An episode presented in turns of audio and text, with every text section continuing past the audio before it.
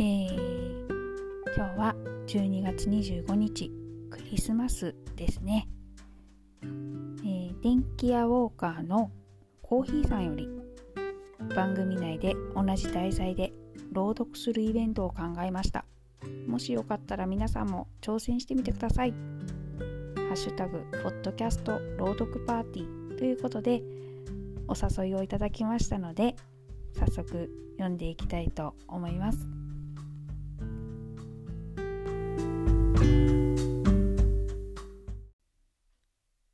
サンタさんは本当にいるの？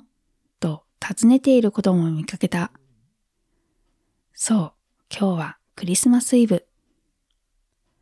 僕にとって32回目のクリスマスイブ。子供の頃の僕はサンタを信じていただろうかそんなことを考えているうちに、ある年のクリスマスを思い出した。土管からヒゲのおじさんが顔を出し、日本中の子供たちがキノコや亀を踏みつけていたその年、小学校低学年だった僕は必死に願っていた。クリスマスプレゼントとお年玉と誕生日プレゼントを全部合わせていいからファミコンをください。数日に及ぶ必死な交渉に親もようやくファミコンを買うことを了承した。当時我が家が裕福だったのか、あるいは貧しかったのかはわからない。でも、この年のクリスマスプレゼントは高価な買い物だったに違いない。雪が少し降る街を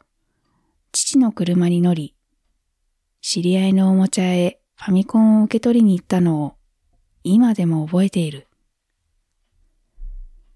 共働きで帰りも遅かった両親。だからおもちゃへ行くのも結構遅かったように思う。すっかり暗くなった街。おもちゃ屋さんの自宅から漏れる光に照らし出され、雪が舞っていた。当時の僕には少し大きめの銀色の箱を受け取り、心の底から喜んだものだ。そこにはクリスマス的な厳かさもなければ、サンタを信じる少年の純粋さもなかった。他人から見たら無粋な光景に見えたかもしれない。でも、それから長い年月が流れた今、僕はこう思う。悲願のファミコンを手に入れた僕の心から喜ぶ姿を見て、両親はきっと幸せだったに違いないと。僕は心から両親に感謝していたし、それから何年も使うたびに箱にしまって、箱がボロボロになるまで大事にしていた僕や姉貴の姿を見て、きっと幸せだったに違いないと。今はそう思う。もしクリスマスが聖なる夜に大事な人との絆を確かめ合う日なら、幸せであることに感謝をする日なら、その年の我が家にはサンタがやってきて、家族みんなが幸せを感じられるというプレゼントを置いていってくれたのだ。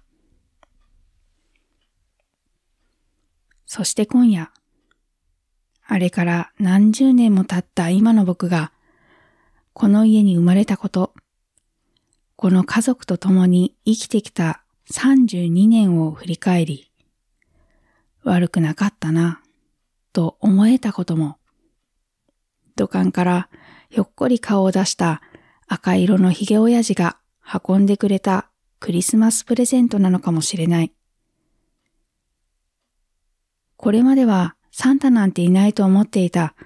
次にどこかの子供に聞かれたら、僕は答えられるはずだ。サンタはいるよって。それは幸せを感じる夜なのだから。ここにも一つのメリークリスマス。